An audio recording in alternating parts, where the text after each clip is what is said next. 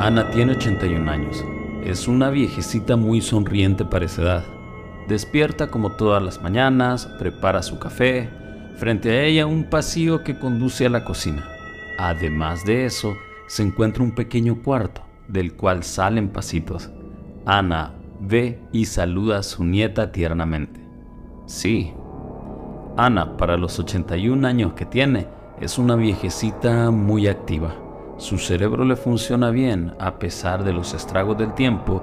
Ella aún mantiene esa esencia en la mirada, su voz, una ronca voz, aún suena en las paredes de la casa cuando dice hola.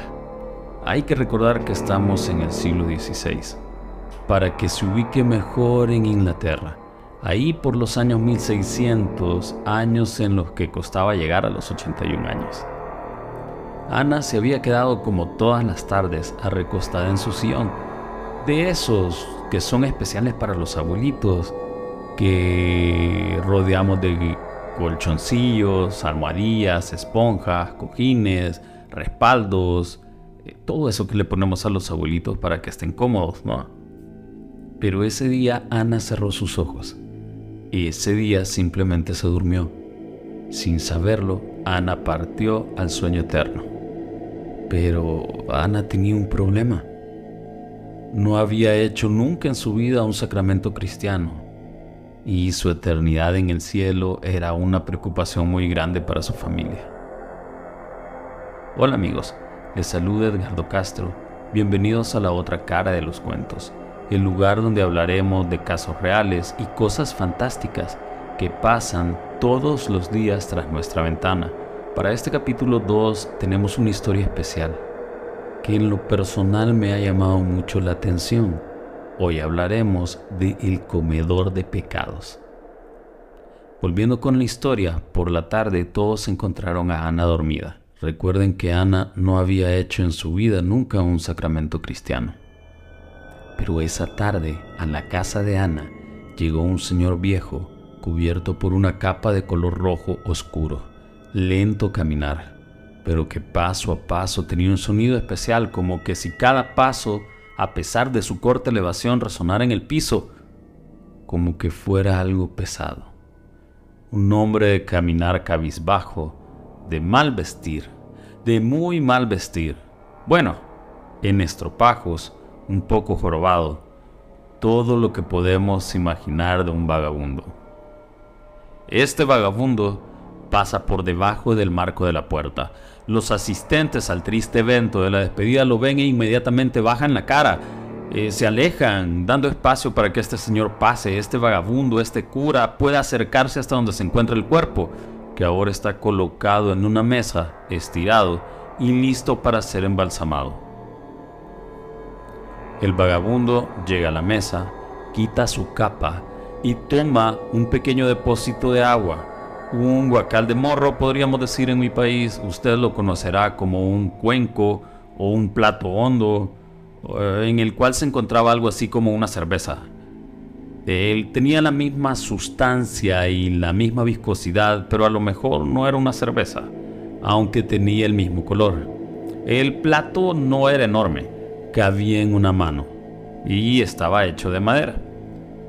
Con sus grandes manos y gruesas de hombre viejo, de forma lenta pero segura, toma ese plato con una sola mano, lo agarra de los costados dejando la parte de abajo descubierta y esta es la que pasa sobre el cuerpo, tan firmemente que solo alcanza a rozar los pelillos que tiene el brazo y así lo hace por todo el cuerpo. Con su mano libre, después de moverlo por sobre toda la difunta, hace un gesto como limpiándolo, como redondeándole el borde. Y sin pestañear, ni lentitud, lo toma con ambas manos y procede a bebérselo todo. Todo de un soplo, sin respirar. Regresa este artilugio a la mesa y tomando una hogaza de pan, que se encontraba en el mismo lugar, un pan tosco, una cosa un poco dura, no tan grande, del tamaño de un puño. Lo coloca a la altura del corazón, para luego con este mismo trazar una cruz sobre todo el cuerpo. Este vagabundo eh, dobla su rodilla, quedando postrado frente a la cama, y repite una pequeña oración en gaélico. Doy alivio a ti y descanso a ti, querido hombre, para que no vagues en nuestros campos ni en nuestras veredas. Por esa paz, yo empeño mi propia alma. Requiem aeternam doins domine et lux perpetua lux eis. Un soplo, un suspiro, rompe el silencio de la habitación. El pedazo de pan ahora es llevado a la boca y comido por la persona de un solo bocado, regresando a su postura frente al cuerpo, parándose, pero de golpe y frente a todos los que están ahí que se atrevían a mirar de reojo, su cuerpo cae espontáneamente al suelo, como si la fuerza de gravedad lo jalara repentinamente, pero en ese mismo momento se recompone, toma su capa, cubre todo su cuerpo. Sus pisadas, esas que apenas levantaba, ahora arrastran las piedritas del suelo haciendo un leve sonido. Los que están ahí, parientes y amigos, siguen inmóviles esperando a que este padrecito vagabundo abandone la morada. Él camina pesadamente, extiende su mano, su gran mano, y los dueños del difunto dejan caer un par de monedas. No es mucho, no es una gran cosa, solo son un par de monedas. Este guarda las monedas dentro de su capa y camina, ahora más lento un poco más pesado, cabizbajo. Se le ve cansado, pero aún así sigue caminando hasta abandonar la vivienda. Se pierde en el camino hasta que sea necesaria su presencia nuevamente. La familia ahora debe de preparar a su difunto para partir. Los artefactos o artilugios tocados por este señor pues serán quemados eh, porque este señor se ligaba más a la brujería que a un servicio cristiano social. Desde el siglo XVI está documentado en Inglaterra una figura muy peculiar, un come pecados, que es una persona que se encargaba de comer simbólicamente los pecados de un muerto para que éste pudiera alcanzar la salvación de su alma. Cuando un hombre o una mujer fallecía, los familiares ocasionalmente llamaban al devorador de pecados al lecho de la muerte y le hacían sentar en una silla o taburete que quedaba un poco por encima del cadáver y le pasaban algo de comida y bebida, normalmente pan, queso, cerveza o leche. A veces posaban comida sobre el pecho del difunto por unos instantes. El come pecado consumía los alimentos y se creía que éste absorbía inmediatamente los pecados del difunto. Pero debían cumplirse ciertas reglas para poder expiar los pecados. El más importante es que la persona acabara de fallecer que el cuerpo aún se sintiera caliente, que el cuerpo acabara de fallecer y que no estuviera rígido, porque si no, si el cuerpo ya estaba rígido, no había poder para expiar sus pecados. Es posible que el origen de esta costumbre se encuentre en una interpretación errónea y simplista del Antiguo Testamento.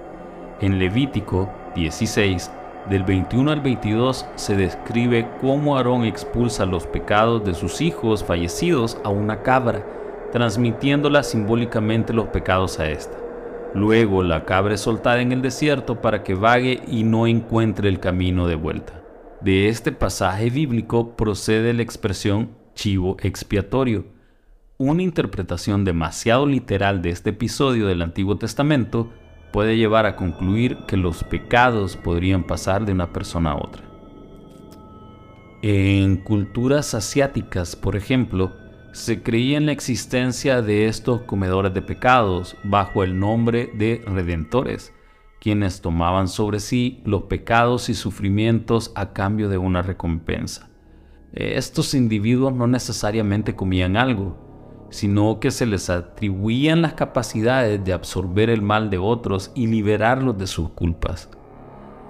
Sin embargo, estas prácticas no son comunes ya en la actualidad, y es posible que ya no exista ninguno, pues este conocimiento, esta forma de saber, se pasaba de uno a otro. Un comedor de pecados tenía que eh, heredar los pecados que él ya se había comido para él poder ir al cielo. Ese era el precio de tener eh, este don, comerse los pecados, pasarlos a un aprendiz y ganarse la entrada al cielo de forma gratuita. Pero no crea que hace tanto tiempo fue esto que le estoy comentando.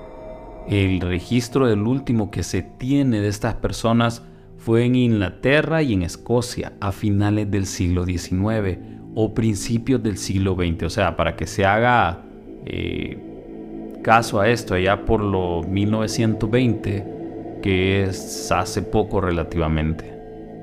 Con esto concluimos nuestro segundo episodio. Espero le haya gustado. Y recuerde que la fantasía y la oscuridad son reales. Que duerma con Dios.